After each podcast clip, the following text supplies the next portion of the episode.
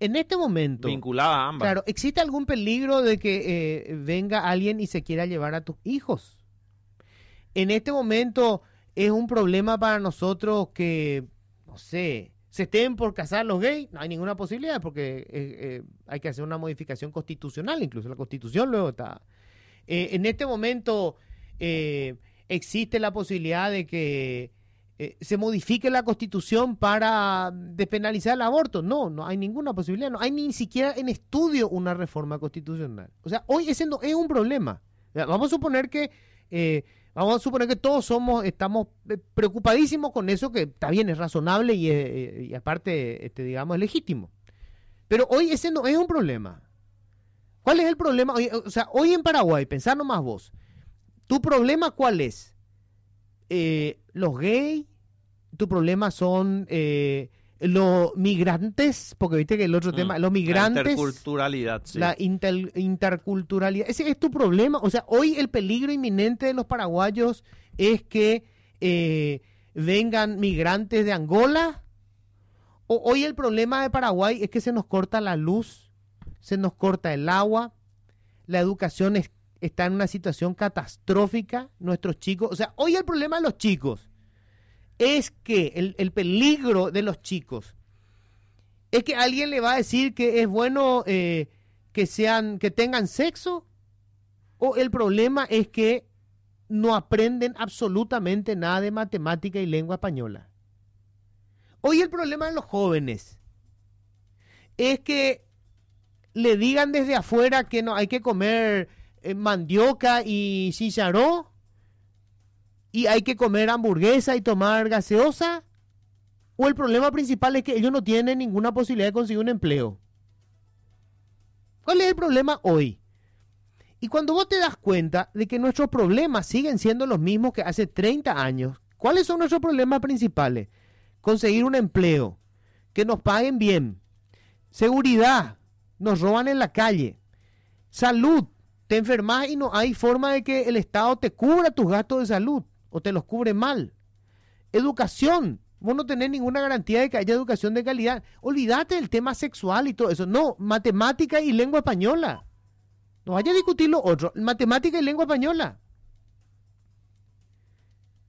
Se va a la universidad, no aprende nada en la universidad. La universidad es un desastre. ¿Cuál es el problema principal que tenemos ahora? La corrupción es. Pero vos fijate que los operadores de este sistema, diputados corruptos hasta la maceta, que vos le conocés perfectamente con quienes trabajan, salen y te hacen un discurso del peligro que van a destruir nuestra familia, eh, que nos van a meter eh, la ideología eh, de- este, extranjera. Preguntate nomás, hoy pico ese es un problema. Independientemente de que vos opines de que estás en contra, a favor, no importa eso. Hoy, ese es un problema. O el problema es que ese tipo forma parte de un equipo que nos está esquilmando y nos roba. Y se llevan la plata de, de la gente. Date cuenta de lo que están haciendo.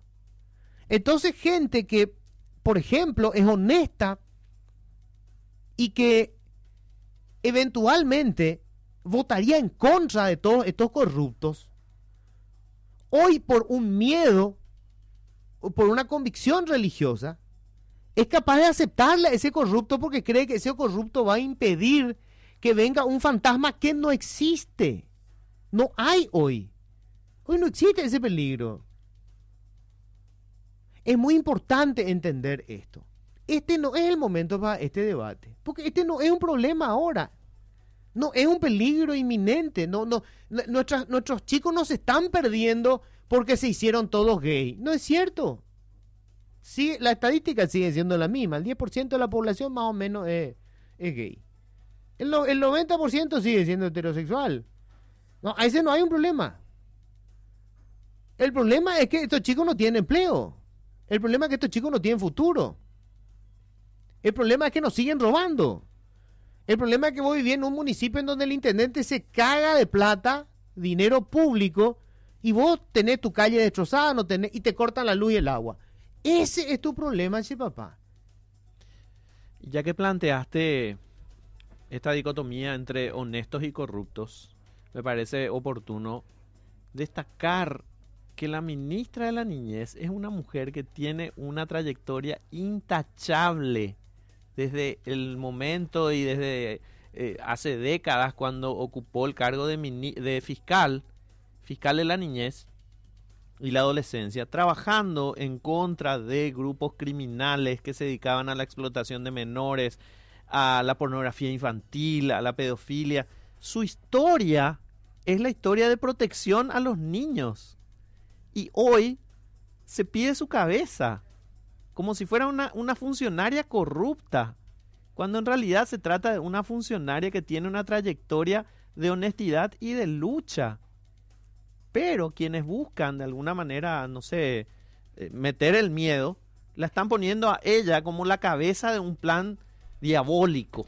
Claro, por eso, pero fíjate que yo ni siquiera quiero personalizar con ella, ¿verdad? Porque esto forma parte nomás de la campaña. Fíjate cómo, cómo funciona, ¿verdad? Es el, el miedo es esta ministra. Sí.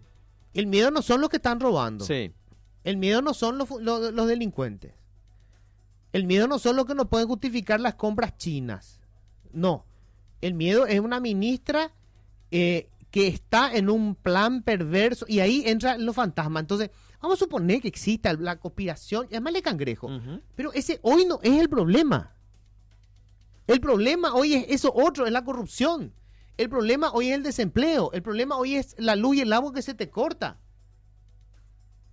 Y el tipo responsable que forma parte de la misma gavilla de los delincuentes se te presenta ahora como el que va a enfrentar a esos fantasmas que te quieren meter hoy por, para que tengas miedo. El miedo va a hacer que vos le aceptes a estos delincuentes, porque ellos son los que se van a enfrentar con ese enemigo que hoy no existe. Entonces vos ayer le escuchaba a Enrique Riera que no cree esas cosas que dice. Yo le conozco de antes. Él se suma, se mete. Nosotros, ayer salió con el tema, el chicharrón y el, el mandió es nuestra comida. ¿Qué tiene que ver? En paraguayo promedio, y esto me acuerdo que se hizo una encuesta, ¿sabe cuál es su comida favorita? No el chicharrón, no es la mandioca. ¿Qué, ¿Cuál es la comida favorita del paraguayo? Milanesa es la, comida favorita del paraguayo. Y la milanesa no la inventaron los guaraníes. No sé si es de Ni los españoles. Ni los españoles. el, lo que más come el paraguayo guiso. Mm. Porque es barato y abundante, pues. Arroz o fideo. Guiso es lo que más comemos. No tiene nada que ver, por eso, mm. para que vean nomás que es toda una tergiversación estúpida. Te van a meter. El paraguayo no come hamburguesa, la campaña del miedo, la campaña del miedo es muy efectiva y lo que logra es polarizar, ¿verdad? Y, en esa polarización gana un sector. Ese es el objetivo. Ese, y es un objetivo político. Eso es lo que tienen que entender. El objetivo es político. Que vos termines votándole. Lo que pasa es que nosotros estamos pues hartos del cachivache. El cachivacherío es el que está saliendo a hacer este discurso. ¿Para qué? Para que vos le vuelvas a votar al cachivache. Te inventó otro fantasma, ¿entendés? Sí. Él era el villano. Y ahora viene y te dice, no, mira que yo, está bien, yo soy corruptito, ¿verdad? Pero este tipo va a venir y va a ser milanesita de tus hijos. Este tipo va a venir y se va a robar de tu casa. Y la gente se vuelve loca con eso. Porque obviamente todo el mundo tiene miedo de eso, ¿verdad? No existe ninguna posibilidad, ninguna. Ninguna. Si hoy tenés, vos necesitas una ley, la mayoría es absolutamente conservadora en el Parlamento. Ellos, ellos no van a aprobar ninguna ley. Claro, y esto no es una ley, eh, eh, es, un plan. Pero además. Pero además, que el ministerio no puede ir, venir y sacarle a tu hijo. Todo es bola. No, no, en absoluto. Si el Estado no se puede hacer cargo hoy de los chicos, de los que sí se tiene que hacer cargo, de los chicos que están en la calle. Hoy ni el Estado no tiene capacidad ni siquiera para hacerse cargo de los chicos cuyos padres violentan sistemáticamente sus derechos. Los chicos golpeados, abusados, no pueden hacerlo. Entonces, ¿qué pico se van a ir a meter en tu casa a llevarla? Y no va a ocurrir. Eso es mentira. ¿Quién te está diciendo eso? El diputado hijo de puta que forma parte de un partido político que te está esquilmando. Ese es el tipo que te está diciendo. ¿Qué es lo que él quiere? Que vos le veas a él como un defensor de tu vida y la vida de tus hijos. Y, no lo veas como lo que es, el hijo de puta que se roba la plata pública y que hace que tu vida y la de tu hijo sea una miseria. Es un discurso político, gente. Está bien que tengamos diferencia con respecto a estos temas y vamos a debatirlo en algún momento. Pero hoy no es el tiempo. Están inventando esto.